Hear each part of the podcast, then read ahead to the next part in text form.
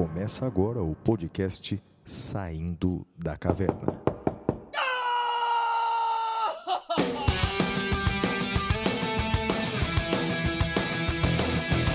Com Guilherme Madeira, Fala galera, sejam bem-vindos, sejam bem-vindas. Flávio Martins, Salve, salve galera, muito bem-vindos, muito bem-vindas a mais um episódio Saindo da Caverna, episódio número 41, Eleições Municipais. E eu e meu amigo Flávio Martins estamos aqui para apresentar esse episódio para vocês. Flávio, e aí, parceiro, como é que você tá? É, é isso aí, Madeira. Mais uma semana percorrida nesse ano tão atípico de 2020.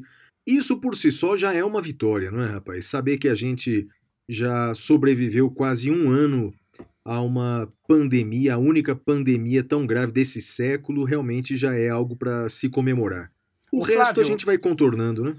Eu, ouvindo você falar isso, eu fiz um comentário no, no- tanto no Twitter e depois eu printei e coloquei no Instagram, e eu queria saber sua opinião.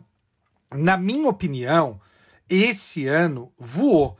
Ele foi muito mais rápido do que os outros anos, do que os anos anteriores. Parece que eu pisquei os olhos e de março eu fui jogado para novembro. Nós estamos aí há quatro semanas do Natal, praticamente, né? Nós estamos gravando no dia 20 de novembro. Para você também voou o ano ou, ou não? Para você se arrastou, Flávio? Não, também tive a mesma percepção, Madeira. Eu creio que, como os meses foram semelhantes, não, é? não teve essa coisa de. Essa, essa quebra de férias e trabalho, na verdade foi tudo uma coisa tudo misturada. Eu realmente acho também que o ano voou, Madeira. E olha, felizmente voou, não é? Porque 2020. Que ano terrível, Madeira. Então, ainda bem que tá passando rápido. O que eu tenho visto nas notícias pelo mundo inteiro são boas notícias. É que as vacinas estão num estágio bastante avançado. é, a Europa já está anunciando um cronograma de vacinação. Eu só peço a Deus, Madeira, que essa divisão política que nós vivemos aqui no Brasil não retarde é, a campanha de vacinação, não é, Madeira? Eu concordo, Flávio, concordo plenamente. Eu tenho muito receio de como vai se apresentar essa campanha de vacinação. Também é um, é um outro aspecto. Acho que a gente vai ter que fazer um episódio sobre isso já já, Flávio. Afinal de contas, quem deve ter preferência na vacinação? Você já pensou? Parou para pensar sobre isso, Flávio? Sim, sim. Eu, eu creio que eh, todos os países vão fazer um cronograma de prioridades, mas creio que todos vão começar pelos funcionários, pelos profissionais da saúde, não é? Acho que tem que ser isso segundo também. momento, eh, depois, num segundo momento, os mais vulneráveis a essa doença, que é o caso dos idosos, e Flávio, outras pessoas com comorbidades. daí E eu no final das sei. contas, Madeira, no final da lista estamos nós, viu? no Olha, final da eu, lista eu- na verdade, eu estaria na, na segunda lista pelo seu critério, porque eu sou É, cardíaco, né? É, pois é. Pois Mas é. eu, eu acho, Flávio, mesmo estando nesse critério do, do- de preferência, não sei, profissional da saúde acho que é indiscutível. E falando de orelhada, viu, gente, sem, sem ter estudado o assunto, eu acho que talvez, em segundo lugar, deveria ser o pessoal da segurança pública, né? Ah, sim, eles vão estar também. Vão estar, com certeza vão estar na Eu, acho que antes. Antes da gente, eu acho que o pessoal da segurança pública, policiais, de acordo, bombeiros, De acordo, de enfim. acordo. Deve ter, deve ter algo nesse sentido. Bom, Flávio, gente- vejo que a gente tem vários e-mails aqui. Primeiro, como é que faz para entrar em contato com a gente, cara? Bem, você, nosso ouvinte, pode entrar em, entrar em contato conosco pelo nosso e-mail, que é podcast@professorflaviomartins.com.br. Repita! podcast arroba professorflaviomartins.com.br. Você também pode entrar em contato conosco pelas redes sociais.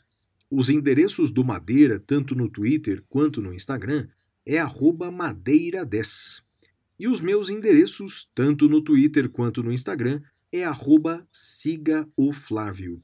E de fato recebemos várias mensagens aqui, Madeira. Vamos lá, então. A Karina Cato escreveu assim pra gente: Boa tarde, professores, parabéns pelo trabalho.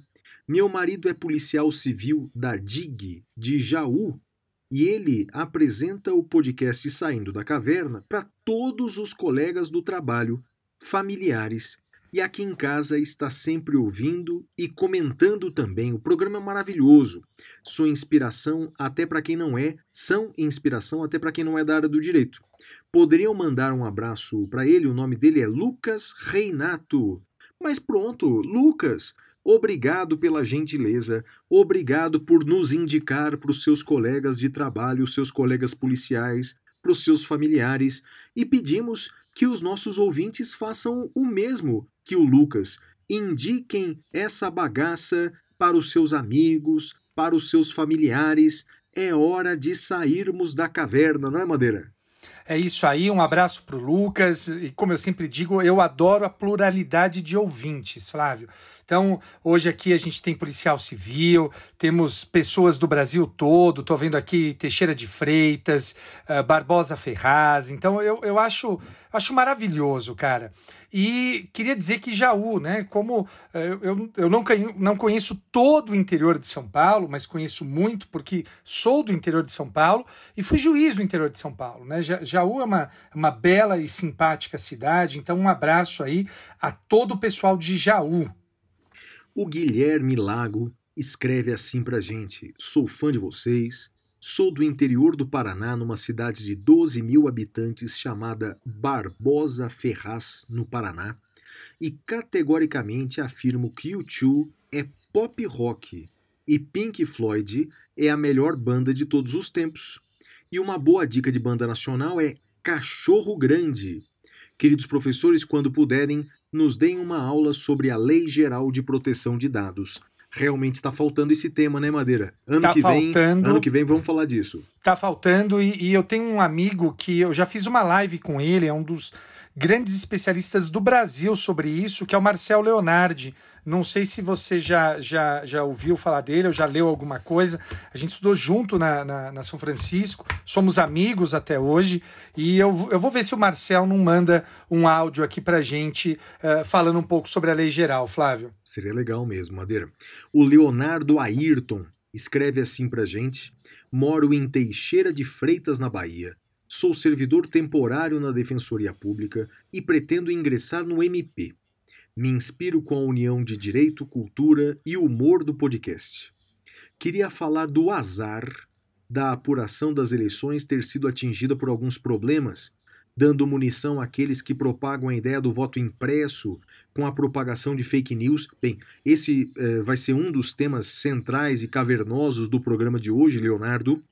A propósito, compartilho a ideia de que os adeptos do voto impresso efetivamente não o querem, sendo o único objetivo deslegitimar o sistema eleitoral brasileiro e criar lastro para a difusão de teorias de fraudes em eventual derrota em 2022. Já antecipando um pouco, não é, Madeira? É que nenhum sistema é incólume a críticas, tanto que os norte-americanos reclamam do voto impresso os brasileiros reclamam do voto eletrônico, os brasileiros como um todo não, quer dizer, algumas pessoas usam esse discurso de fraude nas eleições, que é um discurso que acontece e é um dos sintomas de retrocessos democráticos, sobretudo quando não há provas da ilegitimidade, não é? Então, quando você propaga esse discurso de fraude eleitoral sem qualquer comprovação, o seu interesse não é mudar o sistema, o seu interesse é apenas questionar o processo democrático. Concorda, Madeira? Concordo, Flávio, e eu vou deixar para comentar quando você for falar sobre as eleições, mas eu já fui juiz eleitoral, Flávio, uh, e fui juiz eleitoral tanto na época que tinha voto impresso, quanto na época que tinha voto eletrônico. Uh, Flávio, é, não dá nem para discutir a diferença, cara. Assim, é, é, é, é muito diferente. Então, uh, é muito mais seguro, é muito menos problemático. Parte das pessoas que pede o voto impresso uh, não tem ideia de como era a contagem de votos impressos, Flávio. Sim, e o Leonardo termina com uma dica cultural. Ele indica dois filmes, um nacional e um estrangeiro. O nacional é Lisbela e o Prisioneiro, e o internacional a Lista de Schindler. Ou seja, Madeira, um filme para rir, um para chorar, hein? É verdade, Flávio, é verdade. uh, uh, Lista de Schindler eu vi no cinema, cara. É, não, é, já foi minha dica cultural aqui em episódio anterior. Tá disponível na Netflix. Realmente, na minha opinião, é o melhor filme do Steven Spielberg. De longe, é o melhor filme do Steven Spielberg. Não. Que é isso? ET, ET, Tubarão. Não, Tubarão até que é mais ou menos, mas uh, não. Não. Cara, Você Spielberg fez, fez tanta coisa boa. Planeta, o negócio dos dinossauros. Madeira, Não. mau gosto dos infernos, Madeira. Não, Qual é o eu, eu melhor acho filme que... do Spielberg, cara? Cara, não sei, olha... de- Deixa eu pegar É, aqui. Isso, você tá que nem o pessoal que contesta a eleição. Não, você não gosta por não gostar. Não, não, não tem uma alternativa viável. Então, Olha, tô, tô pô, vendo cara, aqui a, Schindler é a- de longe, é disparado. Um dos melhores filmes do- de todos os tempos e é o melhor do Spielberg. Cara, tem o Resgate do Soldado Ryan, que é muito bom. Os primeiros 10 minutos, né? Não, todo, todo ele é bom. Tem, olha, ah, Contatos Imediatos do Terceiro Grau, que é muito bom. Caçadores tá da Arca Perdida. Você tá comparando isso à lista de Schindler, Madeira? Sério mesmo? Flávio, esquece a história. Pô, Pensa pô, na importância Puta, pro, Só seria pro pior se tivesse uma trilha sonora do YouTube. Não, Flávio. Não, olha, lá, tem a Madeira. Rosa Púrpura do Cairo, Oliveira. cara. Ah. Rosa Púrpura. Os Goonies. Império do Ah, Sol. Madeira, não, não. Declaro encerrado o podcast de hoje. Ele falou dos Goonies. que isso, Madeira? Os Goonies, Flávio. Ah, Madeira. Para com isso, cara. Uma Ah. coisa é ser nerd, outra coisa é ser um psicopata, cara. Comparando os Goonies com a lista de Schindler. Que isso, cara. Olha, Flávio, vai, vai pra frente. Não. O Eudo Oliveira escreve assim pra gente: ele é analista judiciário, oficial de Justiça Federal, mora em Porto Velho, em Rondônia. Ouço o SDC a partir do episódio 2 por intermédio da minha esposa, que é advogada. Concordo com quase tudo que vossas senhorias pregam, com uma ou outra discordância, sobretudo do Madeira. Começou. Agora, agora vem, Madeira, olha só. É, vejo que o Madeira gosta de surfar em ondinhas de ocasião.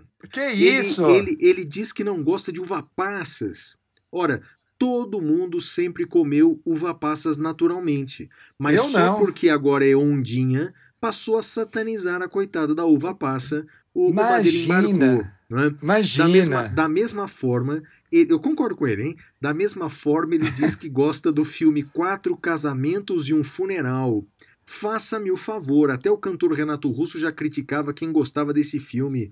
É isso, Madeira. Eu sei, você vai na, na onda, né? Ó, Todavia, só, só uma agora coisa, tem um trecho que ele escreve que eu não concordo. Diga. Não, mas só uma coisa. Quatro casamentos e um funeral. ah, cara, eu vi no cinema. Eu, eu foi a primeira, acho que uma das primeiras comédias românticas que eu, que eu adoro. E, e Quatro Casamentos e um Funeral foi o primeiro filme que eu vi do Hugh Grant. Eu não, acho, não- nem sei se ele fez filme antes. E eu gosto desde então, cara. É um dos melhores filmes. Acho que é a melhor comédia romântica de todas, Flávio. Ah, bem, a gente. Esse podcast é feito para discordar mesmo, né? Eu acho não, eu acho o melhor, a melhor comédia romântica de todos os tempos. Eu, eu, eu tenho três bacanas. É, e curiosamente o Rio Grande está em duas delas.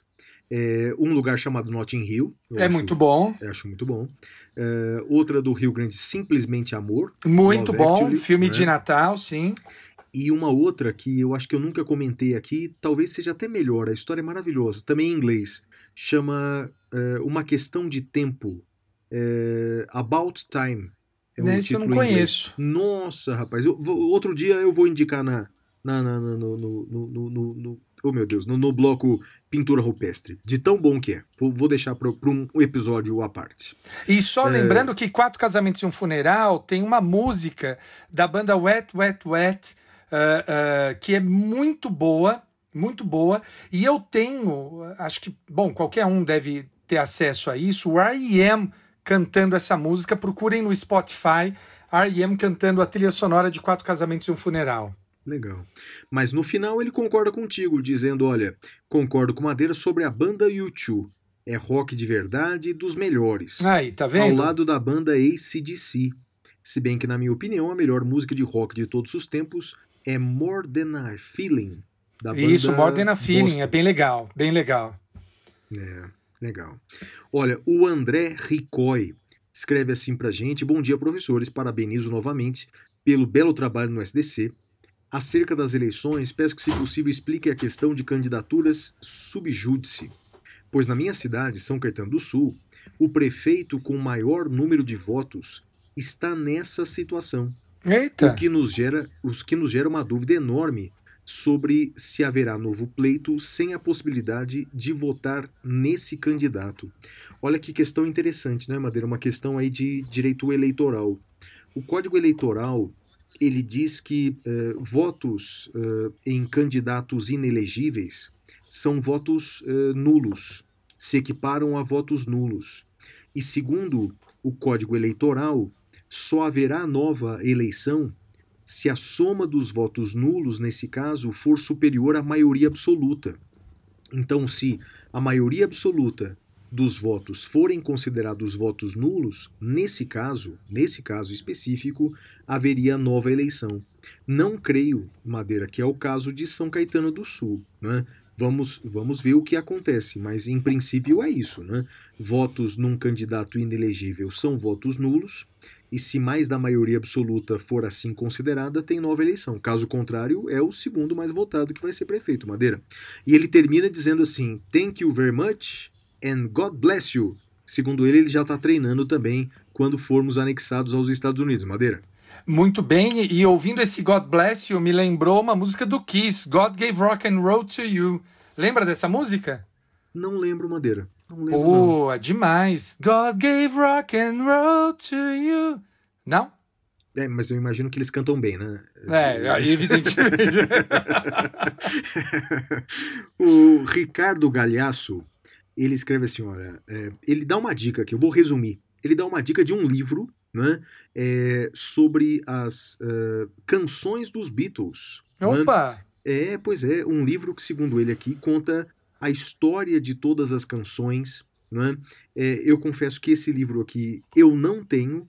O livro eu já te dei indicou... um livro desse, não te dei? Ah, você já me deu o livro dos Beatles, Madeira, mas eu creio que não é esse aqui que ele está indicando para nós. É, deixa eu ver aqui o, o autor aqui. Não, não tô encontrando o nome Hunter do autor. Do... Davis. Ah, Hunter obrigado, Davis. Madeira. Isso, Hunter Davis. Então, Hunter Davis é um autor que já escreveu outras obras dos Beatles. Deixa eu ver aqui, porque na minha, na minha biblioteca aqui eu tenho é, vários livros dos Beatles, uma dezena aqui. Ele escreveu também, esse eu tenho, As Cartas de John Lennon. Então, bem, esse, o Hunter Davis é um cara é, que escreve bastante sobre Beatles já há bastante tempo, né? E aí o, o, o, que ele escreveu aqui, o livro novo que eu não tenho, vou comprar, é, é, contando as histórias das canções. Realmente, eu já tenho livro sobre isso, e porque algumas canções são eternas, né? Ele cita aqui Yesterday, Eleanor Rigby, Yellow Submarine e tantas outras canções dos Beatles. Fica a dica aí para os nossos amigos, a dica do Ricardo Galhaço, Madeira. Muito bem, Flávio. A Mônica Girardi, ela escreve assim: Olá, meus amadíssimos, espero que estejam bem, treinando inglês. Né? É, escrevo para dizer que, olha só, Madeira, que mancada que você deu. O níquel náusea não é do Laerte, Eita. e sim do Fernando Gonzalez. Nossa, Sou verdade. muito fã, tinha todos os livros. O Madeira a cada dia me surpreende com seus gostos. Não fosse achar que o Tio é a melhor banda de todos os tempos e não fosse eu tão old para ele pedir em namoro. Olha a Mônica Girardi aqui, até passando uma cantada em você, Madeira. Ela é de Santa Rosa, terra do Tafarel, né? Um abraço para você, Mônica. Mas Madeira, Madeira, você pisou na bola. Não é da Laerte, o Níquel Náusea, é do Fernando Gonzalez. Verdade, verdade. Você sabe que a gente vai passando aí dos 30 e, a, e aí a memória falha, é, é, é uma coisa de louco. Eu imagino quando chegar nos 40, aí vai ser ainda pior, né? Não, mas vai ser pior, Madeira, quando a gente começar a se referir a artistas, escritores, etc., como garoto. É, e aquele garoto que fez aquele livro? E aquele garoto que fez? Aí vai ser, aí vai ser o fim, Madeira. Boa, verdade. Mas não, tam, não verdade. chegamos nesse ponto ainda. Não, não. Quando, quando a gente chegar nos 40, talvez a gente comece a fazer isso. É, então você viu a lista de Schindler e quatro casamentos funeral no cinema? Foi numa reprise, eu imagino, né, Madeira? Foi, foi numa Porque reprise. esses filmes aí tem uns 30 anos, uns 20, Não, 30 anos. Não, foi numa reprise, Flávio. Foi numa reprise. Sem dúvida, sem dúvida. Bem, Madeira, vamos lá pro próximo bloco então. Então agora nós vamos para o próximo bloco, que é o Notícias da Caverna. Até já!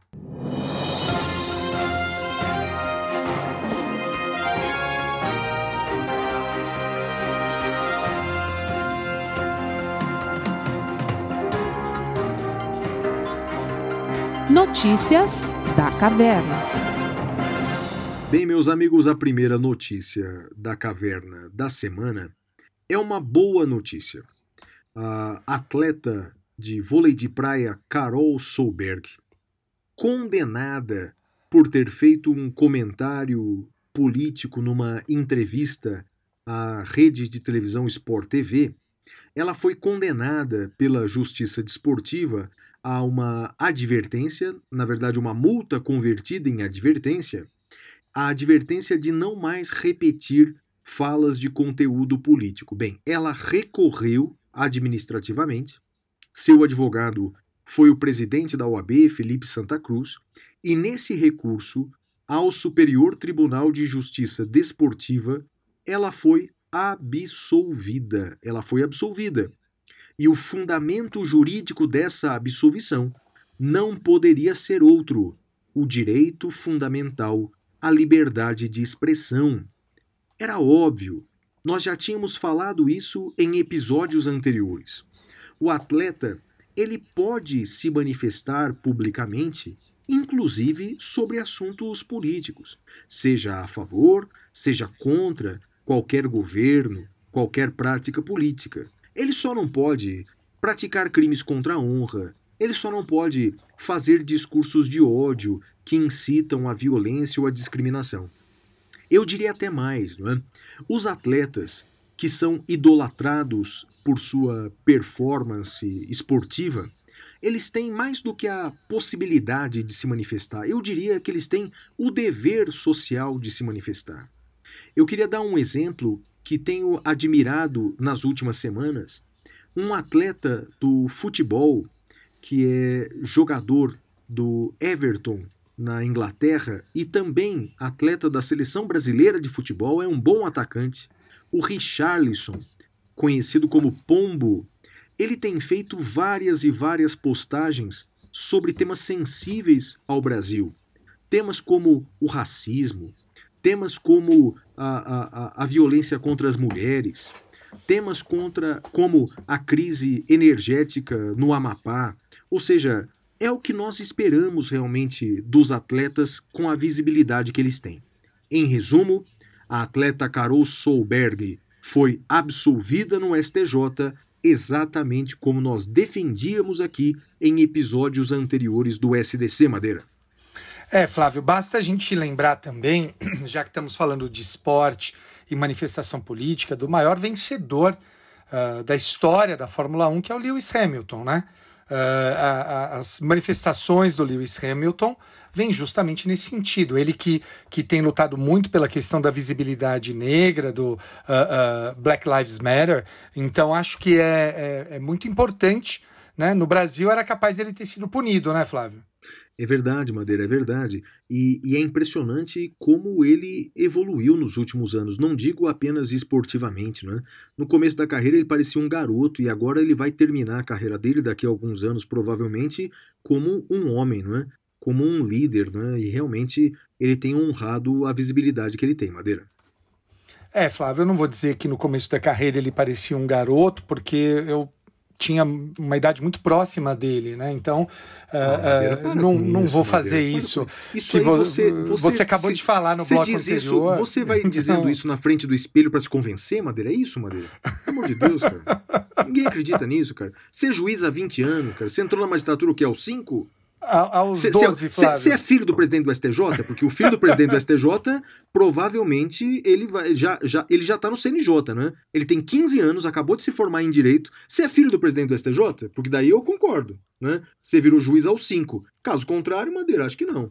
Mas é melhor você não comentar o meu comentário. Vai lá para a notícia não. sua. Vamos lá, olha, falando em STJ, Flávio, o, o, esse ano de 2020 é uma doideira. Eu estava selecionando as notícias para comentar aqui hoje e eu me deparei com uma notícia, Flávio, que eu fiquei chocado, cara, porque eu não sabia que essa pessoa que eu vou mencionar agora está presa. E eu acho que você também não sabia. O título da notícia que eu retirei do site do STJ é Corte Especial mantém prisão preventiva do pastor Everaldo e de outros investigados na Operação Placebo. Flávio, primeira pergunta: você lembra que o pastor Everaldo, você sabia que ele está preso, Flávio? Rapaz, eu não sabia não, rapaz. Eu não sabia que o pastor Everaldo tá preso. Cara, o Everaldo tá preso e a flor de lista solta, rapaz, é isso? é isso, é isso. Ele tá preso, Flávio, desde o dia 4 de setembro, por decisão monocrática do ministro Benedito Gonçalves. Ele também, rapaz. O Benedito que, que fez aquela decisão do Witzel, né?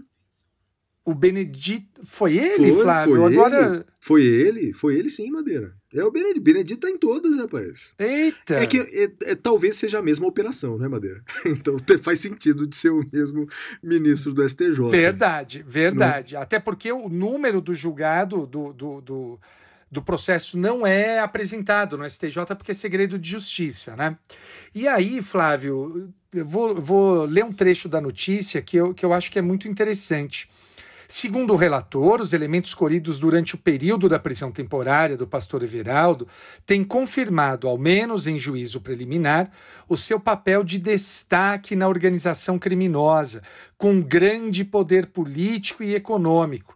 Abre aspas. Reitero que as supostas práticas delituosas vêm ocorrendo sem cessar desde antes da eleição do atual governador até o presente momento, com a movimentação de altas somas de dinheiro, com estabilidade, permanência e sofisticada, muito embora informal, divisão de tarefas entre numerosas pessoas diretamente envolvidas, de modo que persiste o risco de reiteração criminosa com a liberdade do requerente. Flávio, uh, eu trago a, a, a, ao SDC essa notícia por dois motivos.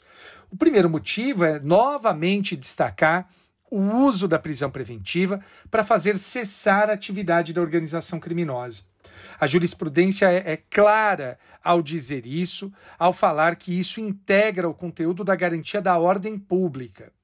E em segundo lugar, Flávio, o meu destaque é no sentido de que quanto mais as pessoas gritam né, os moralistas, quanto mais as pessoas bradam no peito e gritam como são honestas, como são, como e como os outros são desonestos, mais eu desconfio. E esse é um processo que demonstra muito claro isso, Flávio. É isso mesmo, Madeira. A minha próxima notícia da caverna é a seguinte: é, o presidente da República, Jair Bolsonaro, refutou com veemência nas redes sociais um estudo do grupo uh, Amazônia Legal, uh, presidido pelo general, general Mourão, né, o Conselho da Amazônia Legal, estava fazendo um estudo, Madeira, é, é, supondo ou, ou propondo é, medidas para a proteção do meio ambiente. Uma dessas medidas sugeridas pelo Conselho da Amazônia Legal foi a expropriação de terras rurais que praticam crimes ambientais. Essa era uma das propostas. Bem, essa proposta que estava sendo discutida internamente no governo entre os ministérios vazou na imprensa. Foi publicada pelo jornal O Estado de São Paulo. Aí o presidente da República reagiu ferozmente. Ele disse que ou era mentira do jornal Estado de São Paulo, ou era a proposta de algum lunático do governo que ele demitiria, a não ser que fosse indemissível. Bem, o recado foi dado, não é, Madeira? Quando ele disse a não ser que seja indemissível, é, referiu-se ao vice-presidente da República. O presidente Bolsonaro disse que essa proposta jamais será aprovada no governo dele, porque, abre aspas, o Brasil não é um país comunista barra socialista. Eu queria fazer um comentário constitucional uh, sobre isso, Madeira. Bora uh, lá. Bem, primeiro, uh, a expropriação, que significa a perda da propriedade sem indenização, ela já é admitida na Constituição brasileira em duas situações.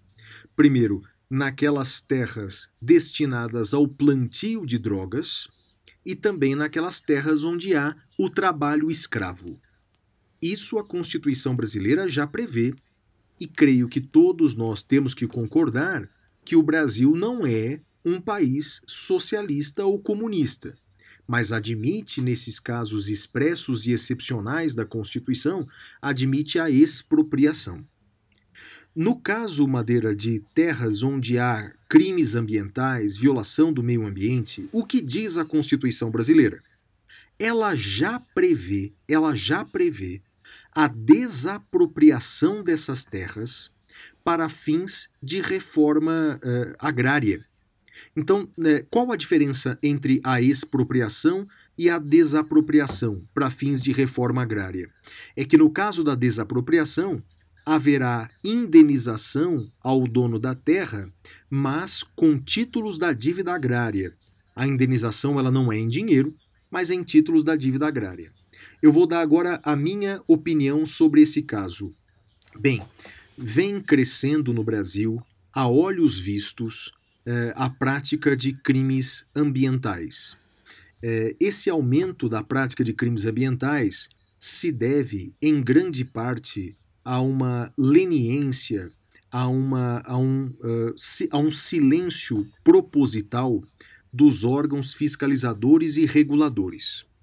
Eu me lembro, por exemplo, de um episódio em que o IBAMA apreendeu, eh, ou se não foi o IBAMA, um desses órgãos fiscalizadores, eh, apreendeu tratores e objetos que estavam no meio da mata destruindo a floresta e botaram fogo nesses maquinários, como determina a lei.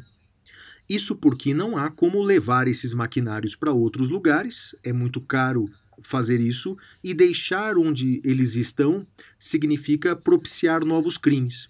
Bem, não é que o, o, o general, o militar que comandou essas operações foi exonerado no dia seguinte? Então, basicamente, existe um certo silêncio do poder público agora. Por exemplo, o governo já disse que pretende regulamentar o garimpo em terras indígenas, etc. Então, o que eu estou dizendo é que está aumentando a prática de crimes ambientais. No meu entender, não precisa mudar a Constituição para prever a expropriação dessas terras. No meu entender, basta cumprir a Constituição que seja feita a desapropriação para fins de reforma agrária, que essa terra onde praticam crimes ambientais que sejam distribuídas entre pequenas famílias. Não precisa mudar a Constituição. E por fim, dizer que a, a, uma hipótese de expropriação é coisa de país comunista ou socialista, bem, é meio que reduzir essa questão de discussão do direito à propriedade, a função social da propriedade, a uma discussão de quinta série, uma teoria de WhatsApp que não vale nem a pena comentar, Madeira. Flávio, uh, eu concordo com você, acho, acho interessante, não, não é um tema que eu tenha, que eu tenha estudado, acho que, que é interessante. Uh, o que eu anoto e que eu acho que tá, já deu, né? Assim, para mim nunca, nunca, nunca foi legal, mas encontrou eco em parcela da população, mas eu, eu acho que a população não aceita mais, viu que isso é um espantalho, né, um fantasma. Essa discussão comunista, socialista, Ainda tem um ou outro que, que escreve isso. Essa semana Aliás, eu tive que ler no meu Twitter. Uma curiosidade, é. Madeira, você conhece pessoalmente algum comunista mesmo? Comunista, pessoalmente? Raiz. É. Eu conheço um. Eu sei que você conhece também. Conheço? Opa, ah, um professor Alisson. brilhante. É, o Alisson. O Alisson. É, é o único Sim. que eu conheço pessoalmente, Madeira. O Alisson Olha, Mascaro, eu... que aliás é um professor genial, né? O, Mas... o Alisson Mascaro, o Silvio, uh, que é marxista, ele segue também a linha do, do professor Alisson. Deixa eu ver quem mais que eu conheço. Cara, Aliás, Madeira, falando em Marx, cara, só você porque sabia que eu, é. tive, eu tive no túmulo de Marx, cara? Olha só, hum, hein? Puta, onde foi? De... É, eu tenho esse, esse, prazer mórbido de visitar cemitérios pelo mundo, sabe? Como é que é? é ah, eu tenho. Eu, nos meus passeios eu acho legal visitar cemitérios, personalidades sepultadas. Ô, Flávio, pera, pera um pouquinho. Você Ah. viaja e você vai para cemitério. Eu não vou a propósito, Madeira. Madeira, eu não vou a propósito. Mas na verdade é que na Europa, principalmente, cemitérios são lugares de visitação. Tem visitas guiadas. Ô, Flávio, você Ah. também, é, é, à noite, você invade cemitério, fica tomando vinho e chorando? Você é emo, Não, eu Flávio? tomo, eu tomo vinho né, na- no, no Você é crânio, emo? no crânio do cadáver, Madeira. Claro que não, Madeira. Você, Você é louco, é cara. emo, cara. Nada. Você fica ouvindo música triste e chorando. Ah, Veja, escuta essa. Os, os, eh, os ingleses, os irlandeses, os escoceses, eles têm o hábito de frequentar cemitérios, de visitar, tanto que, olha só essa. Você sabia que os nomes dos personagens do Harry Potter foram, na sua maioria, retirados da lápide, eh, das lápides de um cemitério na Escócia? Eu já Você tive me nesse contou cemitério. isso, você me É, contou isso. Já tive nesse cemitério. Então, é, a família McGonagall, é, Tom Riddle. Tom Riddle é um. É, um, é, é porque, explicando para os nossos ouvintes, não é? É que a J.K. Rowling ela morou em Portugal e morou na Escócia por um tempo, em Edimburgo, e ela escreveu grande parte do livro ao lado de um cemitério eh, em Edimburgo. E ela foi procurar no cemitério os nomes eh, dos personagens. Eh, esqueci o nome aqui do cemitério, mas bem, o fato é que um- é um lugar bastante bonito, Madeira, é um jardim, coisa linda. Bem, mas voltando lá para o assunto, tem esse cemitério privado, fica em Londres, onde está sepultado o Marx, Marx está em Londres, aquele escritor do Guia do Mochileiro das Galáxias, sabe aquele livro? Sim, Né? sim, Então- claro. E é bacana que os fãs vão deixando canetas no, no, no túmulo. É bem bacana, Madeira. É um negócio O legal. pessoal deixa toalha também, Flávio, ou não? Não, não vi toalha, não, Madeira. Não vi toalha, Porque você não leu o Guia do Mochileiro das Galáxias, né? não. não, não li, não li. Ah, no começo ele diz que a única coisa que você precisa para viajar pelo universo é uma toalha. E aí a gente comemora, nós nerds comemoramos o dia da toalha ah, em homenagem a, a- a- a esse escritor. Então é, cara, é muito legal, muito legal. Mas então, Madeira, eu tenho esse lado meio sombrio, realmente. Eu acho legal visitar cemitério, ver as personalidades sepultadas, eu acho legal. E só, só um, um detalhe, complementando isso, voltando para Ah, o direito vamos e tirando. Valendo o- uma o- paçoca, Madeira, qual é o no... o que, que frase está escrita na lápide de Karl Marx? Valendo uma paçoca. Eita! Ah, é fácil, Madeira. A frase mais famosa de Marx. Trabalhadores do mundo univos? Alguma coisa Univos, assim? exatamente. É. Proletários do mundo Proletários. inteiro, univos. É, É, isso aí. verdade. Tá na lápide do Marx. É aí. Boa, boa, boa. É, mas Se sabe- fosse no Brasil, botavam fogo no cemitério, Madeira. Botavam, botavam. Mas aí é que tá, né? Essa semana até teve alguém que me escreveu falando que. É, primeiro, num, num, num tom super agressivo, falando que eu tinha sofrido lavagem cerebral da imprensa ou qualquer coisa assim, não lembro é, por que, que foi isso, e depois a pessoa falou: não, professor, é que eu vejo é, que é, os marxistas dominaram as universidades federais, dominaram as universidades em geral, universidade pública e as universidades particulares. Veja, Flávio, eu, eu tô nesse ambiente universitário desde 93, né? Aham. Eh, nós conseguimos levantar aqui dois ou três professores marxistas e, e recentes, né? Eh, o resto eu não vejo isso, eu vejo a universidade plural e, cansa, assim. Eu, eu, eu sei que isso alimenta uma determinada corrente ideológica no país, que nega que seja ideológica. Ah, os ideólogos, os seguidores de Olavo de Carvalho seguem a ideologia dele. Ele diz que tudo o que discorda dele é ideologia, né? E o que ele prega não é ideologia. Mas, enfim, na verdade, ideologia é a lente pela qual a gente vê o mundo. É tudo ideológico, inclusive ele. Mas o fato é que eu não vejo. E, e, assim, para o pessoal que, que acha que eu sou comunista, eu admito até um tanto quanto envergonhado. Flávio, eu nunca li Karl Marx. Como é que eu vou poder ser comunista, ser marxista? Eu nunca li Karl Marx, cara. Então, assim, é, é, eu acho que a gente precisa superar, né? Ter, termos debates mais consistentes, debates mais, mais elegantes, né, Flávio? Sem dúvida. Mais sem dúvida. adultos. Pois é, sem dúvida mesmo. Isso é, eu bato naquela tecla de, de educação, não é uma educação plural, uma educação ampla, não educação apenas de português e matemática, mas uma, uma educação realmente para que a gente não cometa os mesmos erros e não sirva de massa de manobra para qualquer discurso como esse, cheio de frases de efeito que acabam mobilizando massas, não é, Madeira? Mas vai é lá para sua aí. notícia. Vai lá para sua notícia. Olha, minha notícia é uma notícia interessante também e, e, eu acho que o quem nos assiste, nos ouve, né, que é concurseiro, vai pode anotar que isso vai cair na sua prova. Competência para julgar ações contra o CNJ e o CNMP é exclusiva do Supremo. Por maioria de votos, o plenário do Supremo mudou o entendimento e definiu, na manhã da quarta, dia 17 de novembro, que a competência para julgar, processar e julgar ações ordinárias contra decisões e atos administrativos do CNJ proferidas no âmbito de suas atribuições é do próprio Supremo. Aliás, Flávio, bota essa atualização no seu livro também. É, essa alteração jurisprudencial ocorreu no julgamento conjunto da DI 4412, da petição 4770, de relatoria do ministro Luiz Roberto Barroso e da reclamação 33459 da relatora ministra Rosa Weber. Flávio, uh, eu acho que foi uma alteração importante. E por quê?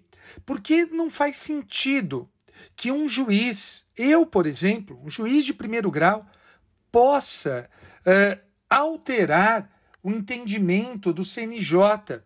Há um claro conflito de interesses. E lembrem-se que há um dispositivo constitucional que diz que quando os juízes uh, possuem, a maioria dos juízes possui interesse uh, na causa, então eles, a magistratura é suspeita e deve ir para o Supremo uh, invariavelmente os juízes terão interesse, ainda que reflexo, no julgamento de causas uh, do CNJ. E daí não é adequado que um juiz ou mesmo um tribunal possa rever. Por isso que é importante, eu concordo com essa modificação. Flávio, você estava atento a ela? Bacana, né? Bem legal, Madeira, bem legal e com certeza vou colocar sim no meu livro, Madeira. Muito bem, Flávio. Próxima notícia. Olha, Madeira, tem uma notícia aqui, rapaz, que vira e mexe, ela é um objeto de discórdia entre nós dois aqui. Boa, rapaz! É, é, é aquela é. que eu pedi ontem para você é. colocar, né? Isso, você pediu porque você falou que a gente estava concordando demais no podcast, e quando eu escrevi isso nas redes sociais, você falou: vamos, vamos discordar de novo, traz esse assunto. A questão é o seguinte: o tema é, é e vou contextualizar. O tema é a possibilidade ou não de interferência do Poder Judiciário em nomeações de cargos públicos. Né? É, eu vou dar um exemplo. É, o presidente da República, Jair Bolsonaro, ele acaba de indicar há poucos dias mais um integrante, é, um militar, para um cargo importante na Anvisa. Só lembrando, não é, aos nossos ouvintes, e sobretudo se você está no futuro ouvindo esse podcast que foi gravado em 2020, estamos no meio de uma pandemia e o ministro da, da Saúde no Brasil é um general é, com especialização em logística. É, bem, de saúde mesmo, de hospital. A, a única coisa próxima que ele teve é, com a saúde é que ele ficou doente também de Covid-19. Bem, mas não estou me referindo ao ministro, não. Estou me referindo ao possível futuro é, diretor da Agência Nacional é, da Vigilância Sanitária, o tenente-coronel Jorge Luiz Corman. Jorge Luiz Corman pode ser. E se você olhar, Madeira, o currículo desse senhor, tem muito estudo lá, mas nada, absolutamente nada, voltado à área da educação. Ah, desculpa, a área da saúde. Então a questão é a seguinte, não é? Pode o poder judiciário apreciar essas nomeações para cargos públicos? Então vou dizer é, primeiro uma coisa que todos nós é, concordamos. O judiciário ele pode examinar é, o, o, a legalidade do ato. A legalidade do ato, quanto a isso, todos concordam. Né? Vou dar um exemplo. Para ser, segundo a Constituição brasileira, para ser ministro é, de Estado, tem que ter mais de 21 anos e tem que ser brasileiro. Então, portanto, se o presidente nomear um estrangeiro não naturalizado ou um garoto de 19 anos, essa nomeação fere claramente a lei e, portanto, o judiciário poderá apreciar a ilegalidade desse ato. Quanto a isso, não tem discussão. A dúvida é: pode também o Poder Judiciário apreciar a possível violação de princípios constitucionais, como, por exemplo, o princípio da moralidade e o princípio da eficiência? Examinemos esses dois princípios com base em dois exemplos. No início do ano, o presidente da República cogitava nomear como embaixador do Brasil nos Estados Unidos o seu próprio filho, Eduardo Bolsonaro. No meu entender, nomear o próprio filho para um cargo dessa natureza fere o princípio da moralidade. Aliás, já houve decisões semelhantes do STF nesse sentido.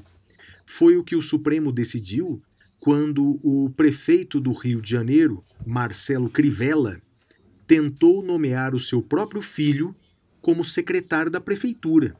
Bem, isso não fere textualmente a lei, mas fere o princípio da moralidade. Então, no meu entender, em casos extremos como esse, violado o princípio da moralidade, pode o judiciário intervir. E entendo também que isso vale para o princípio da eficiência. Explico. Nós não podemos exigir é, que o presidente, governador e prefeito nomeie os maiores especialistas de cada pasta.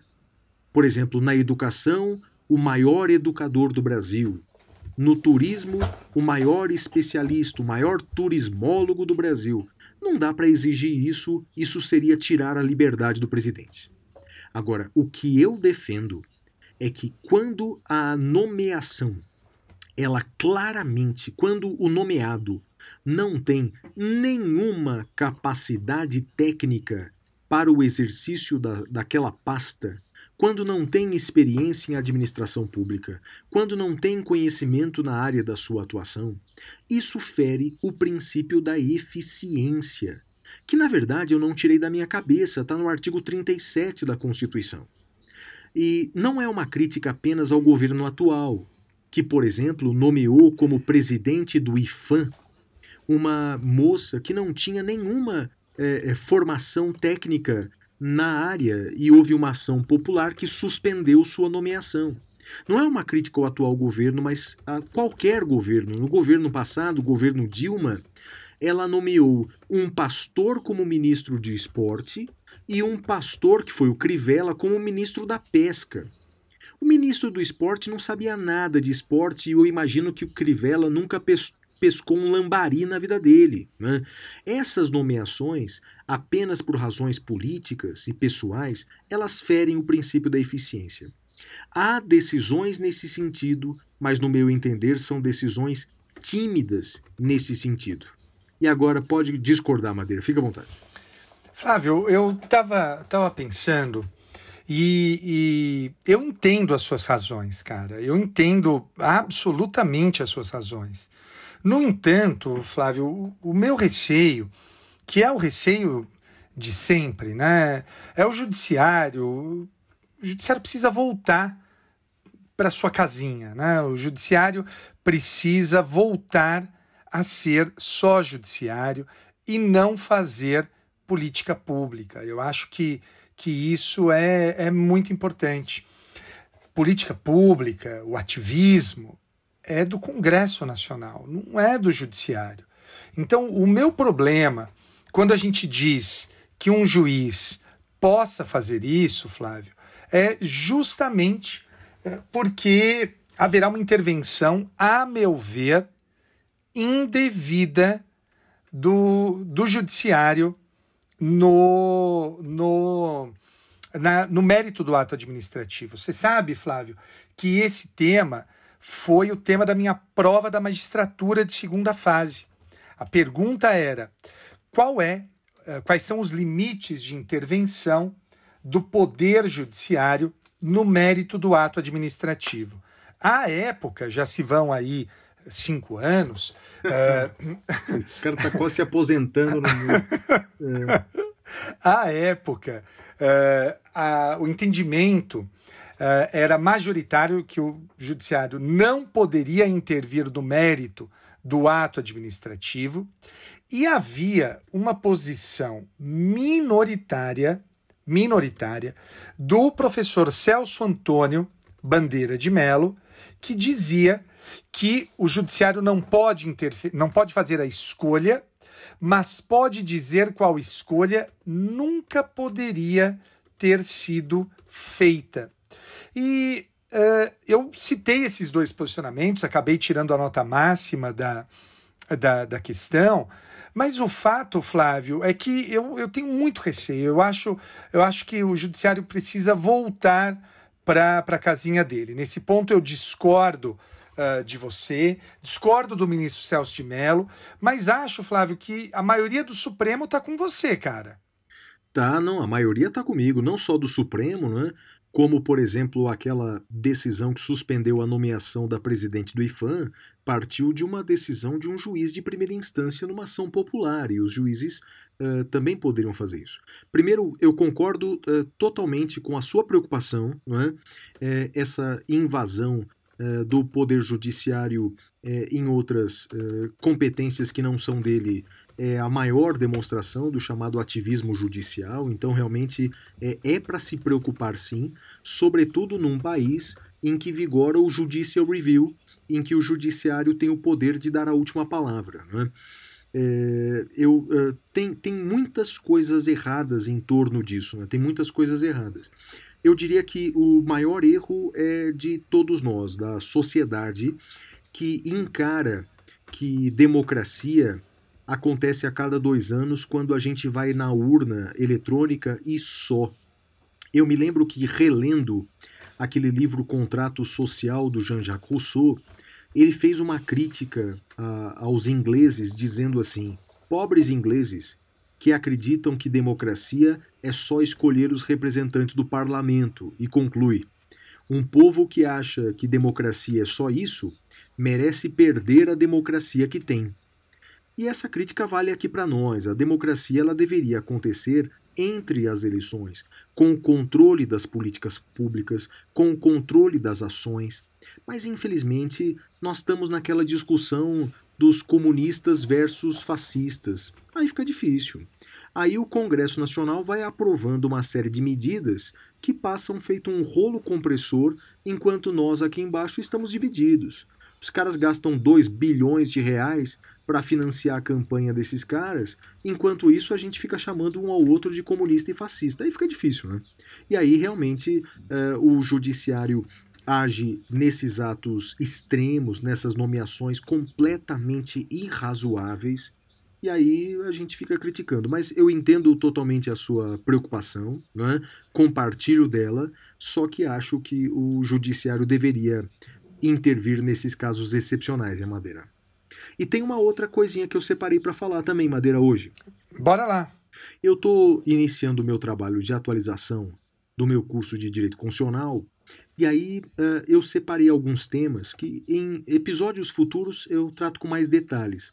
Mas olha só que três temas que eu separei aqui que são bem legais, Madeira. Então, primeiro, quanto ao direito dos mortos, eu estava estudando é, o direito dos mortos.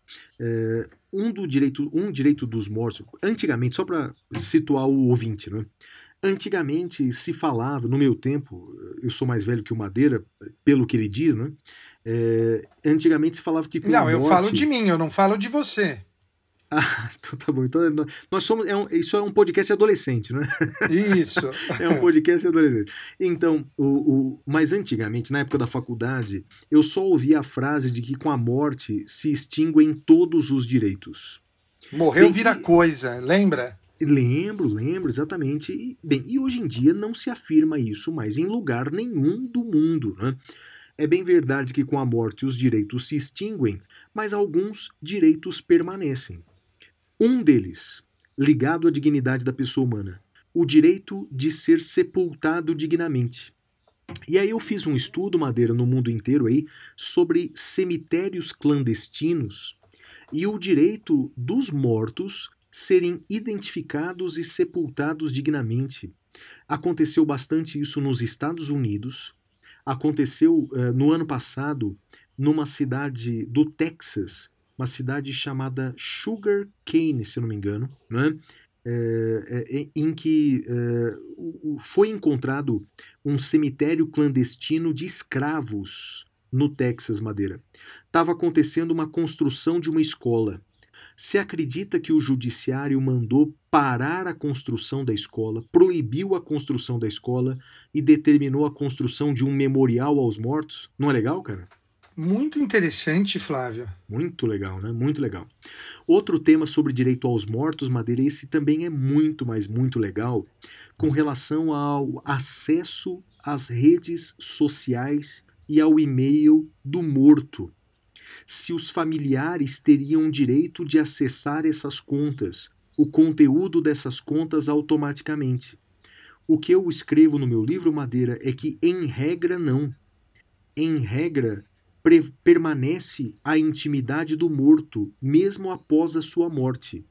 Só se houver uma justificativa, uma comprovação do interesse familiar, o interesse patrimonial, por exemplo, de ter acesso àquele conteúdo, é que a família poderia judicialmente ter acesso, porque se não for por via judicial, tem prevalecido o entendimento da intimidade do morto. Não é, não é outro tema legal também? Tema legal, tema difícil. Eu, eu tenho. Eu deixei como herdeiro digital a minha irmã. Uh, eu, eu, eu coloquei a minha irmã, você preenche né, na, no Facebook. Agora eu não sei se isso se estende para as outras redes sociais.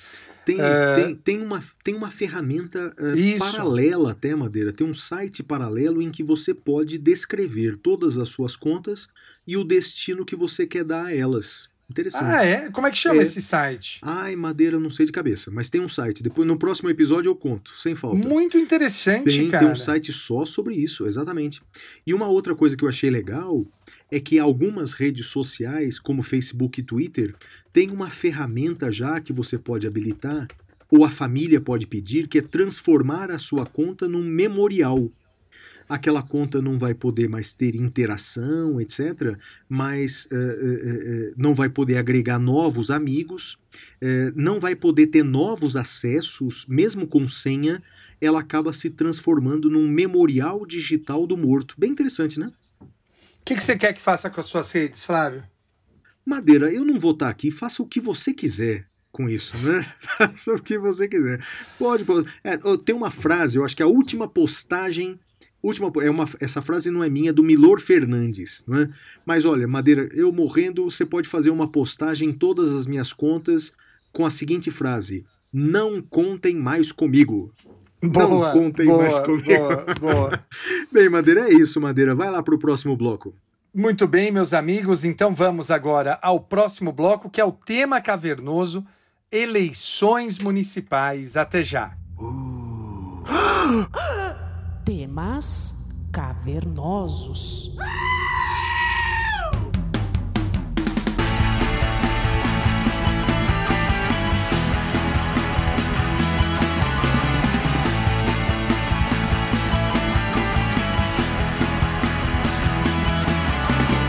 Muito bem, meus amigos, este nosso bloco agora nós vamos falar sobre eleições municipais. É um tema uh, de, diretamente ligado ao direito constitucional eu já fiz eleição municipal, já fui juiz eleitoral de eleição municipal faz muito tempo.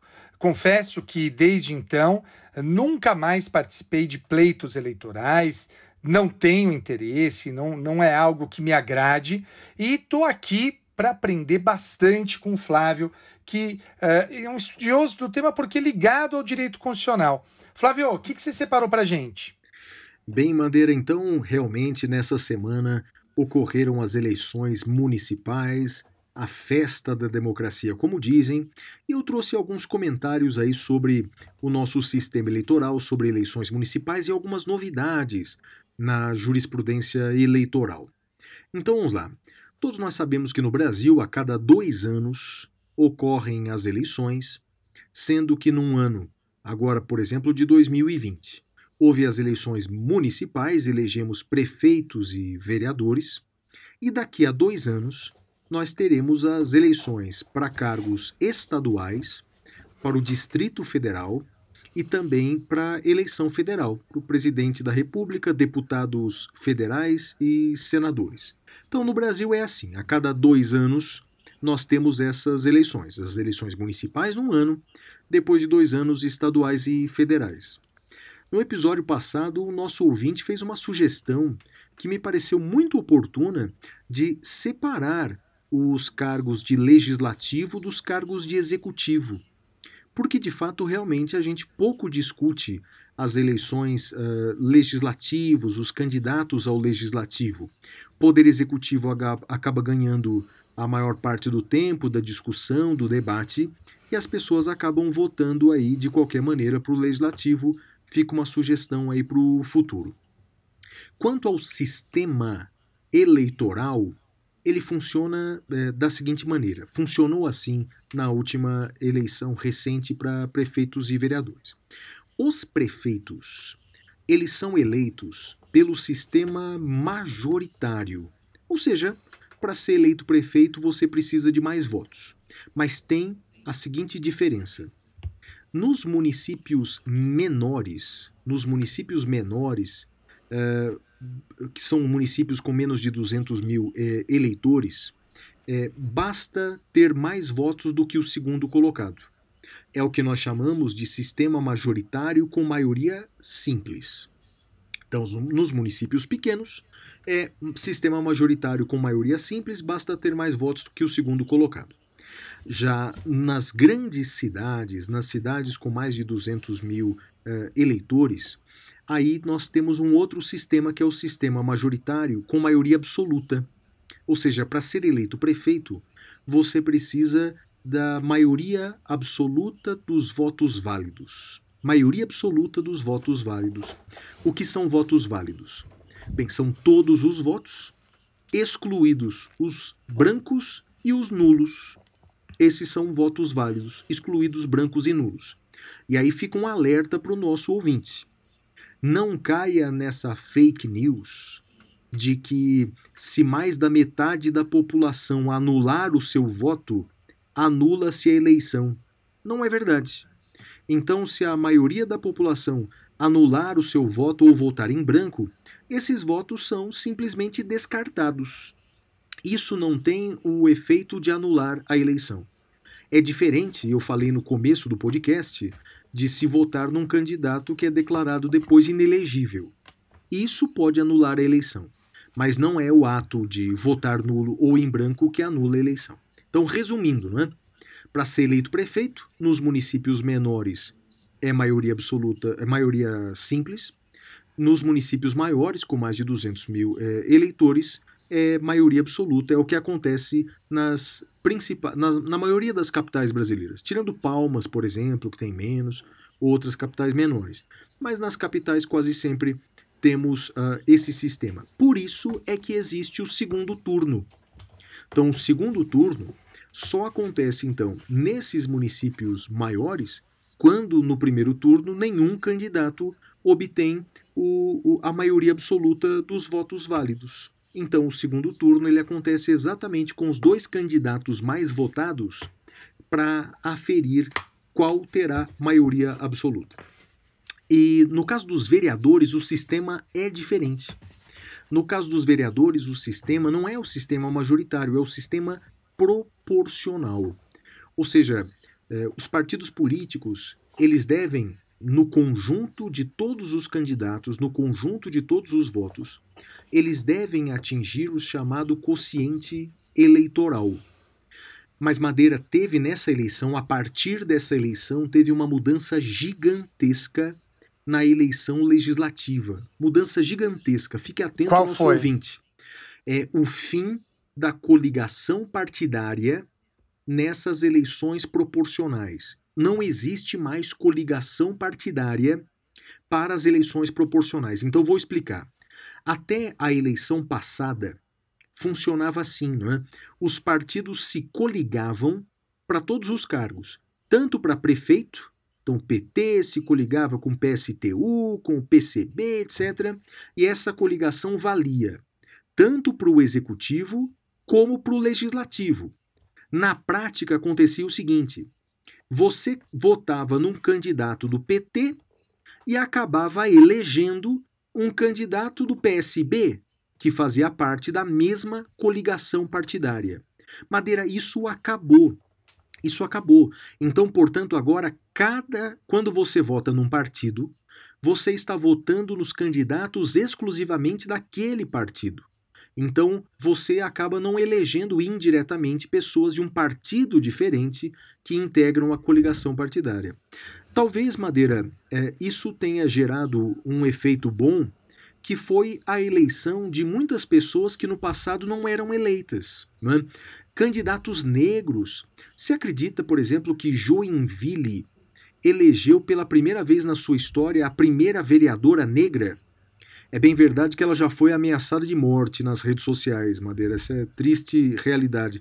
Mas a primeira vez em várias cidades do Brasil elegeram aí candidatos negros, candidatos homossexuais, ou seja, representantes de certas minorias que no passado provavelmente não seriam eleitos. Outra novidade dessa eleição é a com relação aos uh, fundos de financiamento de campanha. Existem dois fundos uh, para esse efeito. Existe o fundo partidário, fundo partidário. Bem, fundo partidário é um valor que todos os anos é repartido entre a maioria dos partidos políticos. Nem todo partido político recebe os recursos do fundo partidário. Para receber esses recursos do fundo partidário, tem que ter um desempenho mínimo nas eleições para deputado federal a contar da eleição passada. Então, por exemplo, Madeira teve partido político que não preencheu os requisitos mínimos como o PCdoB, por exemplo, a rede da Marina Silva. É, esses partidos não recebem recursos do fundo partidário. Esse é um fundo. O outro fundo é o Fundo Especial de Financiamento de Campanha. Esse fundo é aprovado pelo Congresso no ano da eleição e esse fundo é distribuído entre todos os partidos proporcionalmente o partido que recebeu menos recursos recebeu meio milhão de reais. Meio milhão de reais é o partido que recebeu menos. O partido que recebeu mais, que foi o PT, Partido dos Trabalhadores, recebeu meio bilhão de reais. Quanto? Um bilhão, meio bilhão de bilhão. reais. Bilhão? 500 Bi... milhões? É isso aí, Madeira. O fundo, no total, ele, ele é um fundo de 2 bilhões. É um fundo de 2 bilhões. Arredondando para isso, bilhões. cara. é isso, Madeira.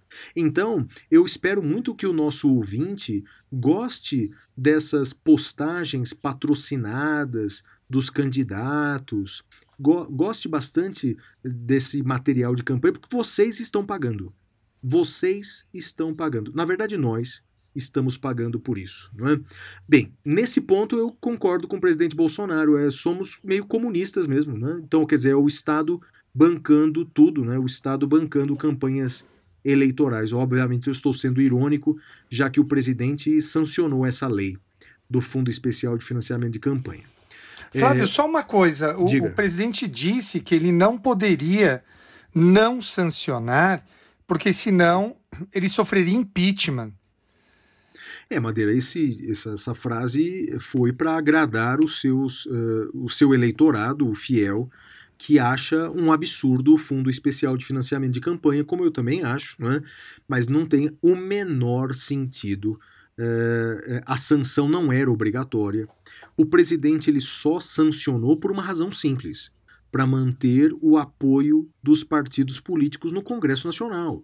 Se ele vetasse o fundo de financiamento de campanha, os partidos políticos, especialmente o partido do centro, o centrão, né, é, teria, teria um desgosto muito grande, ele poderia perder o apoio desses partidos. Essa é a razão dele ter sancionado isso, Madeira. Outras, então não é, existe é, é, proibição de veto. Veto Não, Madeira, é um poder Veto é um constitucional direito- do presidente. Exatamente. Um direito veto é, é um direito constitucional. É, vetar um projeto de lei não, não, não induz o impeachment do, do presidente. Obviamente que não. Obviamente que não. né? É, uma novidade aí, Madeira, nos termos da ADPF 738, o Supremo determinou que a distribuição desses recursos, desses fundos bilionários, deve ser proporcional aos candidatos negros. Então, por exemplo, se aquele partido tem 50% de candidatos negros, os recursos desses fundos devem ser distribuídos nessa mesma proporção aos candidatos negros. E essa ideia é boa, Madeira, porque, veja, isso tem a ver com eh, eh, igualdade material, né, de minimizar os efeitos do racismo, eh, porque no passado, o que, que acontecia? É, o partido ele distribuía livremente esses recursos, então, quer dizer, distribuía na sua grande maioria para aquela elite branca que formava o partido e os candidatos negros funcionavam ali como laranjas, mal recebiam dinheiro, qualquer dinheiro, qualquer apoio do partido. O Supremo determinou que os candidatos negros devem receber proporcionalmente à, à composição da negritude da chapa, devem receber os recursos do fundo partidário. Bem, eu não sei se foi por essa razão ou não, Madeira, mas nunca antes no Brasil se elegeu tantos candidatos negros a, a vereadores, o que é um avanço importantíssimo na política e na história do Brasil, não? Sem dúvida, eu acho muito importante. Uh, uh, eu, eu faço parte. Eu não sei se. se eu, eu acho que eu, que eu não te chamei, mas depois, se você tiver interesse, eu posso colocar você em contato com a coordenadora. Eu dou aula num, num, num curso preparatório uh, para concurso de maneira gratuita e, e, agradeço novamente ao Damásio por permitir que eu, que eu vá nesse curso. É uma aula, né? São, são os limites do meu contrato, mas uh, um curso da Associação Nacional dos Procuradores da República. É um curso, Flávio, só para negros, só para estudantes negros. E a ideia é justamente promover uma maior diversidade uh, nas carreiras públicas. E, e, e, eu acho que isso tem que acontecer em tudo quanto é lugar, tanto nas carreiras públicas quanto no parlamento. Acho que isso é, é, é fundamental, Flávio. Então, uh, concordo plenamente com você. Você tem os números, Flávio, ou não? Não tenho, Madeira, não tenho os números não, mas com certeza, pelo que se vê, não é, foi realmente histórica, histórico o resultado das urnas, não é? Como Muito bom. minorias de transexuais, de negros e de outros grupos uh, sociais foram eleitos e, e realmente isso, isso não teve precedentes, isso foi muito bom, Madeira. Muito bem, Flávio. Que mais? mais uma coisa, mais uma coisa aqui, Madeira. Olha, olha que detalhe curioso na cidade paranaense de Caloré, Caloré, dois foram os candidatos a prefeito lá, num município pequeno de 4 mil pessoas. A, a, a, Edmilson, o senhor Edmilson do Partido Liberal, teve 1.186 votos. E a Ritinha do PSD teve a mesma votação, 1.186 votos, empate para prefeito. E aí fica a minha pergunta para o ouvinte: quando tem empate, quem ganha? Sabe quem ganha, Madeira? Para o ímpar? Não. João Quempor? Não. O mais velho. Isso está na Constituição. Havendo empate nas eleições, a Constituição ela diz que elege o mais velho, o mais velho. É, aconteceu em algumas cidades brasileiras, como por exemplo essa cidade de Caloré, lá no Paraná. Para terminar, Madeira, é, uma coisa que se vê cada vez mais nas eleições. Você já ouviu falar de candidaturas coletivas? Cara, foi a primeira vez que eu ouvi, foi acho que na eleição passada e se repetiu agora, né? Explica para o ouvinte. É, basicamente a, a ideia da candidatura coletiva é um grupo de pessoas se candidata para um, ou se apresenta né, como candidatos de uma determinada vaga. Então, por exemplo, vamos imaginar assim: a gente pode, na próxima eleição, uh, fazer uma campanha para o Saindo da Caverna. Eu e você candidatamos-nos para uma determinada, uma vaga apenas. Né? Então, seria a candidatura coletiva do Saindo da Caverna, ou a candidatura coletiva do da Frente Feminista, qualquer coisa que o valha. Questão é seguinte: isso não tem previsão legal. Isso não tem previsão legal é, mas também não está sendo vedado pelo TSE. O fato é o seguinte: o mandato ele não é coletivo. Então, na verdade, aquela candidatura, aquela campanha que pode ser feita por várias pessoas, no final das contas elegerá uma pessoa só. Na urna eletrônica aparecerá um nome apenas. Uma coisa, Madeira, que o TSE decidiu, é bem interessante, é que lá na urna eletrônica não pode aparecer o nome do grupo coletivo. É que o, Supre o TSL diz que colocar o número é, pode induzir as pessoas a achar que serão vários representantes eleitos. E não é verdade. É eleita uma pessoa só. É óbvio, não é? que esse candidato eleito ele pode fazer uma gestão mais democrática com seus colegas de campanha, mas isso é uma faculdade dele. Isso não é um dever, porque só ele vai ter imunidade parlamentar, só ele vai ter a competência por prerrogativa de função. Então, Madeira, no final das contas, né, as candidaturas coletivas elas são fruto da realidade dos fatos, não é uma decorrência da lei. Eu confesso para você que eu gosto dessa ideia. Eu gosto bastante. Eu gosto bastante.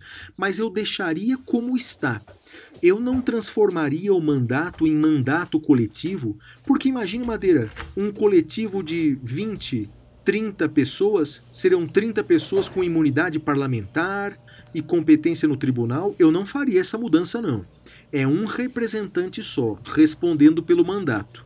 Mas eu gosto da ideia de candidaturas coletivas. E você? Flávio, eu não tenho opinião formada sobre isso. Eu, eu só vi o fenômeno, eu não estudei. Eu acho uh, uh, aquela coisa interessante de como a realidade se apresenta sobre o direito. Eu acho isso muito, muito interessante, muito rico.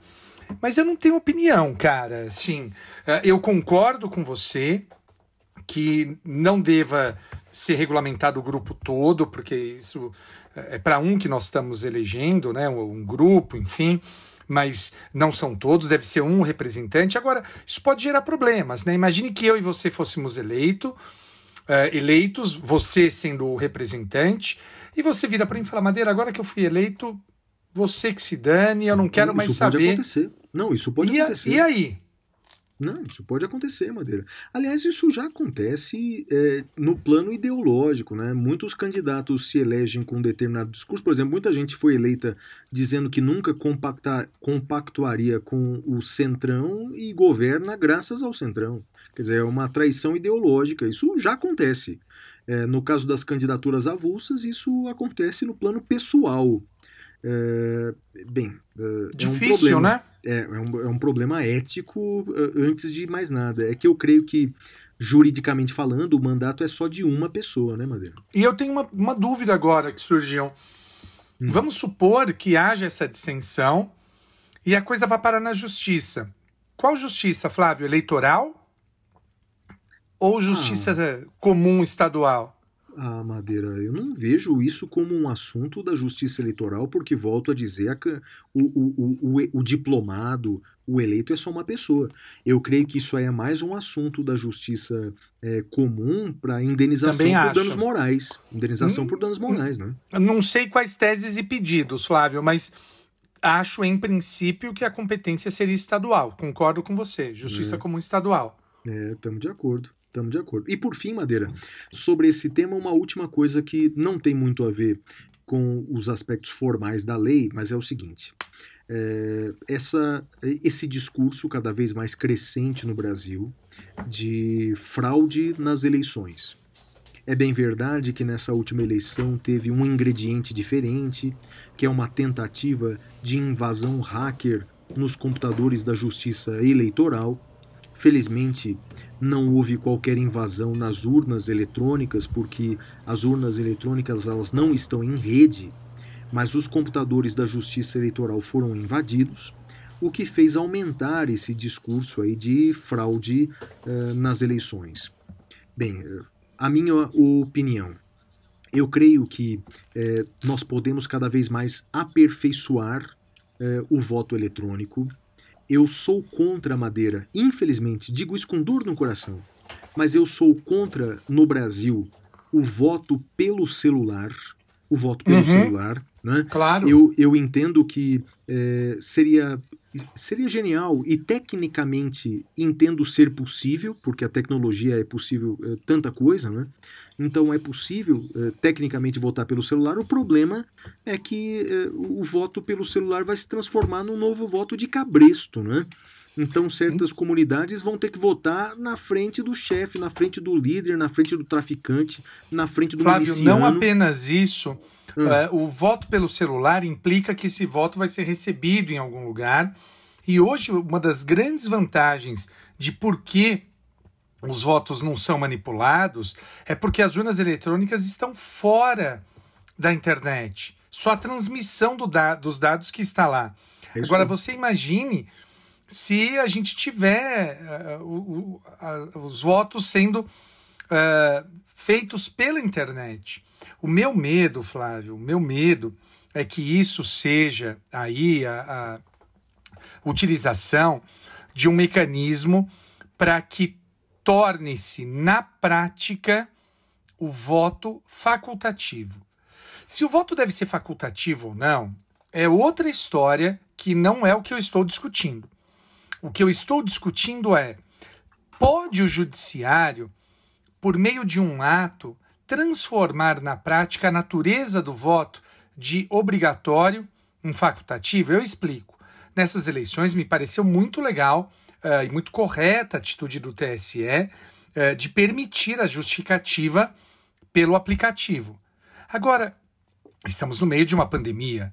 Agora, será que na próxima eleição, e se Deus quiser e a ciência permitir, uh, nós não, não estejamos mais em pandemia, será que faz sentido manter isso, Flávio? Porque é uma forma de estimular a pessoa a não votar. O que, que você acha? Sim, concordo com você, Madeira. Então, uh, era o último aspecto que eu ia falar exatamente sobre isso. Né? Então, o, o primeiro aspecto é esse: né?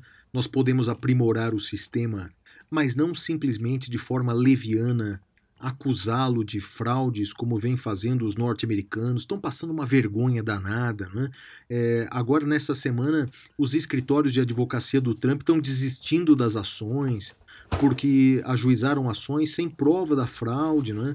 Os caras estão alegando é, uma teoria da conspiração, de fraude generalizada, estão oferecendo dinheiro para prova de fraude, ou seja, isso vai, vai naufragar, evidentemente. Então, é, isso só enfraquece a democracia, isso só enfraquece o nosso sistema democrático. Né? É, tem brasileiro é... que embarcou nessa também, né, Flávio? Então, não, não são só alguns norte-americanos que estão passando vergonha, tem brasileiro também, né? Sim, sim, são, são poucos, mas são bem barulhentos, não é, Madeira? São bem barulhentos. Né? É, e uma coisa que eu queria já iniciar a partir desse programa é um movimento semelhante ao realizado pelo LeBron James é, lá nos Estados Unidos e outros atletas, que o, o movimento é o seguinte: vamos votar, vamos Boa. votar, vamos votar Boa. e vamos votar com consciência. Vamos votar com consciência. Então, por exemplo, para as próximas eleições, vamos comparar os planos de governo. Nada dessa história de comunistas de um lado e fascistas de outro. Vamos ver as propostas. Vamos uhum. votar com consciência. Aqui a gente nunca vai dizer se você tem que votar em quem ou em, em, em quem. Até porque se o Madeira fizer isso, ele é punido no CNJ. Ele nem pode e fazer corretamente punido. Corretamente né? punido. Pois é. E eu também nunca fiz isso e não vou fazer. Né? É, é, então, mas a gente pede para você votar. Então a gente tem dois anos aí para as próximas eleições, ou então é, alguns poucos dias para quem vai para o segundo turno, né? É, nas cidades maiores. Então vamos votar sim, não importa em quem, mas vamos votar e vamos votar conscientemente, porque realmente o percentual da abstenção quase que dobrou nessa eleição, Madeira. É compreensível que tenha quase que dobrado uh, por conta da pandemia, né? Eu entendo, mas eu adiro completamente ao, seu, ao seu movimento e ao movimento do Lebron, né? Como a gente diz, Lebrão, ladrão, roubou meu coração. Gosta do LeBron James, Flávio? Gosto, gosto, gosto sim, e realmente essa participação política dele foi decisiva em alguns estados norte-americanos. Muitas pessoas que não costumavam votar agora votaram e perceberam que um voto faz diferença, né? Porque no, nos Estados Unidos aí com é, é, alguns milhões de habitantes, são 300 milhões, né, aproximadamente, né? Não 300 sei, milhões sei. de eleitores, é 300 milhões de eleitores. A diferença em alguns estados é de poucos milhares. Então, portanto, um voto faz toda a diferença e na próxima eleição vamos votar e vamos votar com consciência, Madeira. É Aliás, aí, Flávio, só, só uma coisa. Uh, eu, vou, eu vou só dar a deixa, porque eu tenho certeza que isso vai gerar muita, muita discussão nos e-mails. Flávio, em termos de figura, figura, quem é maior, LeBron ou Jordan? Acho que o Jordan, Madeira. Acho que Jordan. Não. Não, não é, acho que Jordan, quer dizer, eu acho que tem, tem são, são personagens. É difícil você comparar é, pessoas de, de, de, de, gerações diferentes. É como é, Pelé e Maradona, Maradona não, e Zico. Não, eu tô não, falando. Não, não. Nota a pergunta, em termos de figura. Realmente comparar talento é difícil, difícil, gerações diferentes mais segura, eu vou te dizer, Flávio, que o LeBron é muito maior.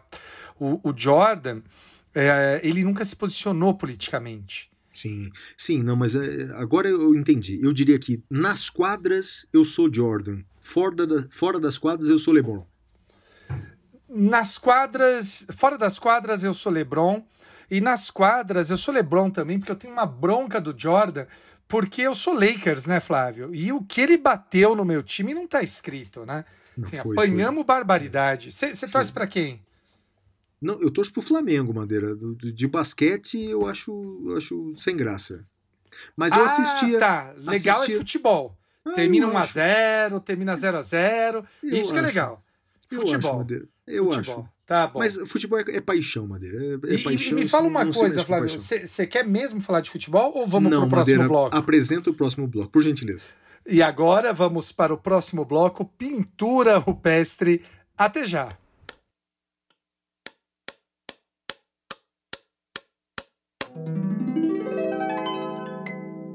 Pintura rupestre.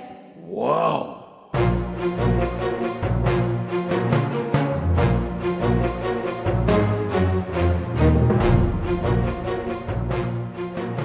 Bem, Madeira, a minha dica cultural e decorre exatamente de uma fala do começo do programa, quando nós estávamos falando aí de uh, uh, filmes românticos, comédias românticas. Bem, o, eu vou indicar um filme que, na minha opinião, é uma das melhores comédias românticas de todos os tempos. É em inglês. O título é About Time. About Time eu estou procurando aqui em português, mas me parece que é sobre o tempo. Sobre o tempo.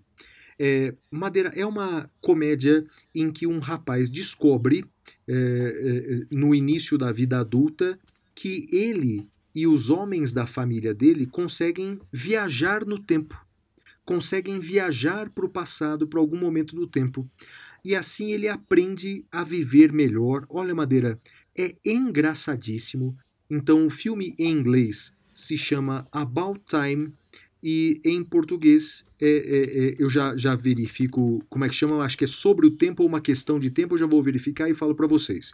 E sua dica cultural, qual que é, Madeira? Nossa, Flávio, antes de eu falar da minha dica cultural, você sabe que é, o título desse filme que você Questão mencionou... de tempo, já encontrei aqui. Ah, se chama. Questão de Tempo. Questão de Tempo é que eu lembrava em inglês, About Time, mas em português é questão de tempo. Diga, é que o primeiro nome que você falou me remeteu a duas músicas uh, em português com esse título, Sobre o Tempo. É, eu mudei um- nenhum de nós. Nenhum de nós é a primeira, uh, uh, que começa, né? Os homens trocam as famílias, Exato. as Uhum. filhas, filhas de suas filhas e tudo aquilo que não podem entender. E tem uma outra, Flávio, Hum, sobre o tempo. Qual? Não lembra? Não. Tempo, tempo, tempo, mano velho, falta um tanto, ainda eu sei, pra você correr macio. Ah, sei, Pato sei. Fu, Pato Fu, Pato Fu. Fernanda Takai, não é isso que ela chama? Fernanda Takai, adoramos Fernanda. Gosto de Pato Fu, gosta de Pato Fu, Flávio? Então, Madeira, acho, eh, acho interessante, acho bacana. Ah, não, Flávio. não, Fernanda Takai, a coisa mais. Não. Ah, acho- Olha- acho, interessante. Não, não, não desligaria o rádio se estiver tocando, não. Não, Flávio, a gente precisa tratar da sua educação musical. Mas eu vou. Sei.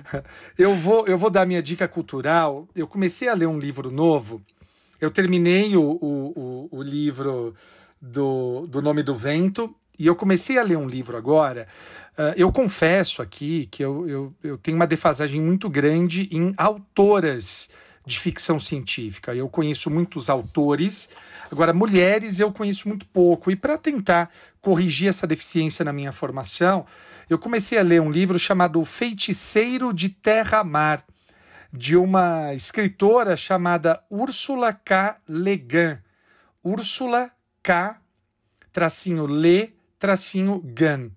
Flávio, que obra legal. Para quem gosta de ficção científica, ah, de histórias, enfim, não é exatamente ficção científica essa, como o nome diz, né? Passa-se num, num, num, num, num tempo, ah, tipo uma coisa meio Idade Média, e tem feiticeiro, feiticeira. Olha, recomendo, essa é a minha pintura rupestre, Úrsula K. Le Guin, O Feitiço de Terra-Mar. Flávio.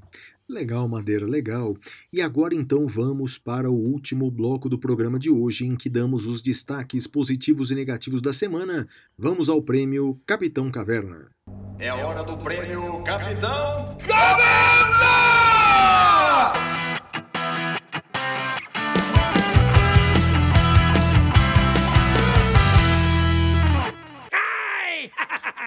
Muito bem, meus amigos, nesse, nesse momento nós fazemos destaques negativos e positivos, começando com destaque negativo.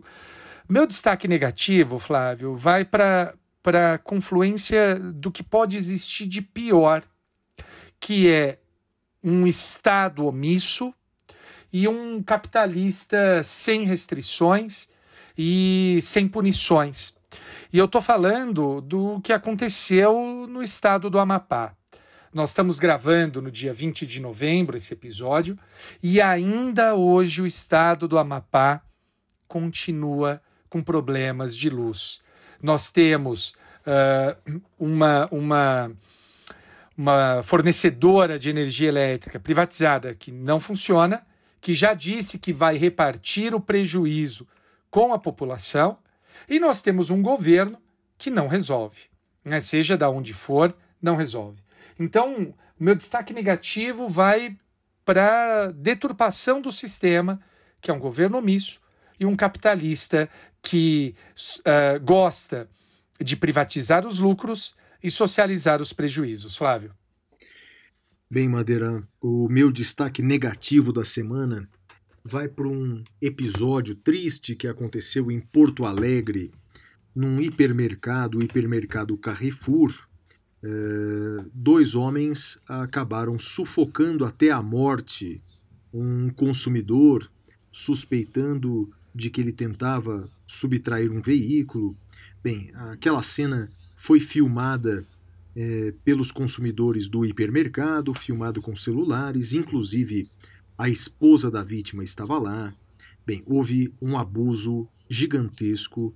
Uh, tudo indica que houve homicídio doloso com dolo eventual, pelo menos, pelos dois uh, seguranças uh, com relação ao consumidor. E aí, Madeira, o destaque é negativo porque o consumidor era negro e hoje estamos gravando no dia da consciência negra, uma triste coincidência. E, e, e, as causas disso, né, as causas dessa violência, Madeira, elas são muitas, não é? são muitas e extensas e complexas.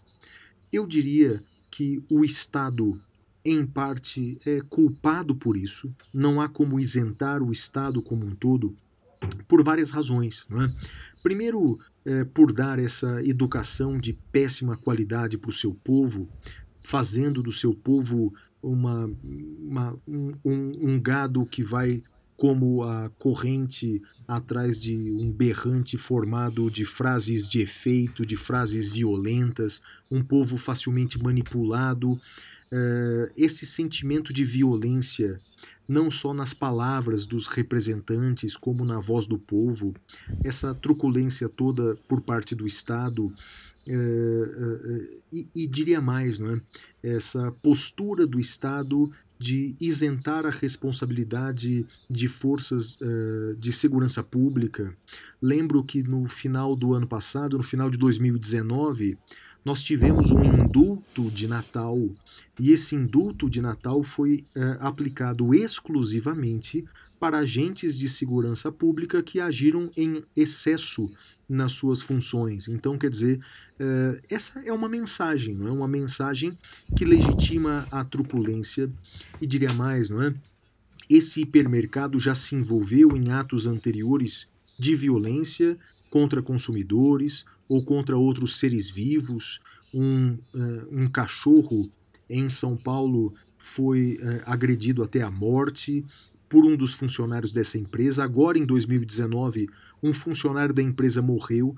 Cobriram um cadáver com uma lona e, e, e continuaram a trabalhar. Quer dizer, me parece que é, essa empresa também não é, tem que ser obrigada a dar um treinamento para os seus, uh, uh, os seus uh, funcionários, para os seus prepostos.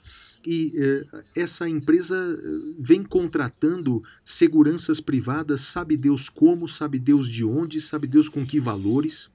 O Estado ele pode ser responsabilizado por essa omissão de nada fazer com relação a esses episódios que não são isolados. Por exemplo, Madeira, agora em 2020, o Brasil foi condenado de novo, pela nona vez, pela Corte Interamericana de Direitos Humanos, exatamente num caso parecido. Foi uma explosão numa fábrica de fogos de artifício e o Estado brasileiro foi, foi condenado por não fiscalizar, foi condenado pela sua omissão naquele caso. E me parece que o Estado, nesse caso, também vem se omitindo com situações uh, como essa. Eu peço uh, que uh, alguns órgãos públicos importantes possam agir nesse momento. Por exemplo, a Defensoria Pública da União. Nós criticamos nesse ano a Defensoria Pública da União, ou pelo menos um defensor público da União, que ajuizou uma ação civil pública contra o Magazine Luiza, por causa daquela campanha, aquele, aquela contratação por cotas. Madeira, eu recentemente fui ler a petição inicial. É constrangedora. Um argumento usado naquela inicial foi que a empresa estava agindo, entre aspas, com marketing da lacração. Fecha aspas. Madeira, essa expressão teratológica que parece ter saído de um, uma discussão de WhatsApp ou de uma postagem do Facebook estava na petição inicial do Defensor Público da União. Então eu peço que a Defensoria Pública da União possa se redimir dessa vergonha histórica que foi ter ajuizado uma ação civil pública em favor de nós, brancos oprimidos e vítimas de um suposto racismo reverso, que agora possam ajuizar uma ação civil pública obrigando, primeiro, eh, ordenando a indenização né, por parte desse hipermercado, ordenando que esse hipermercado faça um treinamento humanitário com todos os seus funcionários para que isso não mais se repita. Para esse episódio que aconteceu em Porto Alegre, o meu triste destaque negativo da semana, Madeira. Flávio, dois comentários sobre isso que você, que você trouxe. O primeiro comentário é sobre o valor das ações uh, do Carrefour hoje, que, que vieram à tona esses fatos na Bolsa de Valores. Uh, Flávio, está com alta de 1,03%. Alta de 1,03%. Estou com a tela aberta aqui no computador. Então, isso mostra uh, o pouco uh, apreço que se dá às vidas negras. E, em segundo lugar, eu queria fazer um destaque sobre para uma seguidora. Ela, ela comentou no meu Twitter sobre esse tema e, e eu acho que ela foi de uma felicidade, sim, muito grande. E eu gostaria de, de ler o tweet dela. Ela diz o seguinte, né? Porque disseram para mim que todas as vidas importam e que eu não deveria uh, cuidar nem lamentar uh, apenas pelo fato de ser negro. E eu achei tão constrangedor, mas a Larissa, a Elisa, ela, ela responde uh, de uma maneira muito, muito feliz. Ela diz o seguinte, que o problema é que a gente tem que entender as estruturas sociais e a história brasileira, né? Que a vida das pessoas brancas hum, nunca foi desvalorizada no sentido de que ninguém morre por ser branco, mas que as pessoas morrem porque são negras, porque nós vivemos em uma sociedade racista. E eu acho que é, é, é muito importante a gente lembrar disso. Quando a gente fala que o racismo é estrutural, e, e, teve até uma seguidora que falou assim: ah, professor, mas não se sabe o motivo do crime. Veja, eu acho que estão confundindo móvel do crime, motivo do crime, com o racismo inerente à sociedade. Quando a gente, se, a gente diz móvel do crime, a gente está querendo dizer o seguinte: olha, ah, estou vendo um negro ali, vou matá-lo por ser negro. Não é disso que, que nós estamos tratando. Flávio, nós estamos tratando de que no Brasil não se toma cuidado com as vidas negras da mesma forma que se cuida das vidas brancas.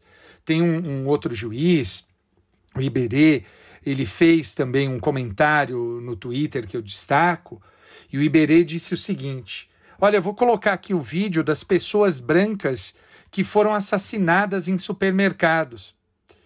E daí ele continua: É isso mesmo, pessoal, por hoje é só, não teve nenhum. Então, acho que, que é disso que a gente tem que cuidar. E, e nós que somos brancos, a gente precisa ouvir, a gente precisa entender melhor tudo isso. E não confundir as coisas. Motivo do crime é uma coisa.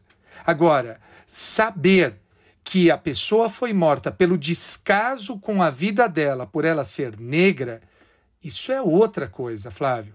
Concorda ou não? Concordo com você, Madeira, concordo. Acho esse episódio eh, muito lamentável. Isso mexeu comigo, sobretudo, Madeira, quando eu fui ler. Me arrependo disso. Mas fui ler os detalhes do caso. A presença da mulher do lado dele, ele pedindo ajuda para a mulher antes de morrer é, é, é, revoltante, é revoltante. O, como você diz, usando uma frase sua, o buraco onde nós fomos nos meter, Madeira, o buraco onde nós nos metemos. A impressão que eu tenho é que os brasileiros sentiram mais a morte do George Floyd nos Estados Unidos do que a morte desse senhor em Porto Alegre, a impressão é que vidas americanas valem mais do que a nossa, ou por ser americano ele é um pouco mais branco do que os negros daqui. Olha, Madeira, eu estou muito entristecido com esse episódio. Que cena triste, e eu só lamento porque ele não é um episódio único, não é isolado e provavelmente não vai ser o último.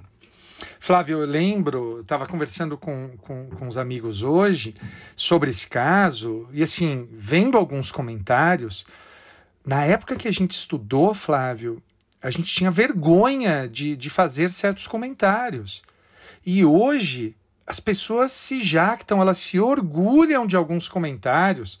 O fato, Flávio, é que os fascistas e os reacionários e os racistas, sobremaneira, saíram do armário, né, Flávio? Eles saíram do armário É, e eu acho- se orgulham disso. Ah, acho que eh, tem a ver com o que o Humberto Eco disse, não é, Madeira? É- Essas falas reacionárias, preconceituosas, etc., racistas, elas já existiam antes. A diferença é que elas eram proferidas na mesa do bar, na mesa de bilhar, no jantar de domingo, constrangendo a família. E agora elas são feitas nas redes sociais, elas são feitas num canal do YouTube. Eh, esses discursos radicais acabam atraindo mais, não é? Esses discursos, porque já percebeu que discurso ponderado não agrada tanto, Madeira? Discurso pon- aliás, é costuma ser acusado de isentão quando se faz um discurso mais ponderado, analisando os dois lados.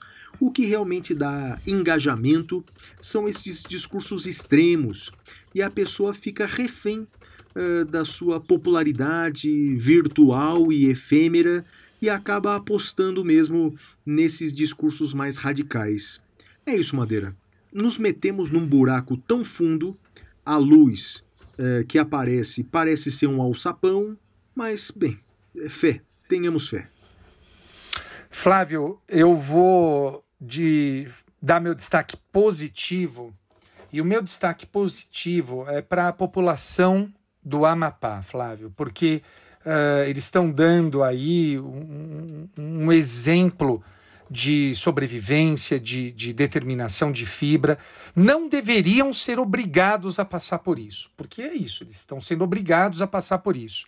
Então, ah, o povo do Amapá merece todo o nosso respeito, a nossa admiração, merece todos os nossos aplausos e deveria merecer o nosso cuidado, Flávio. Então, assim, eu rendo as minhas homenagens ao povo do Amapá, Flávio. É, eu quero também mandar um abraço para todo mundo lá do Amapá, especialmente de Macapá. Já tive lá algumas vezes e sempre fui muito, mas muito bem recebido.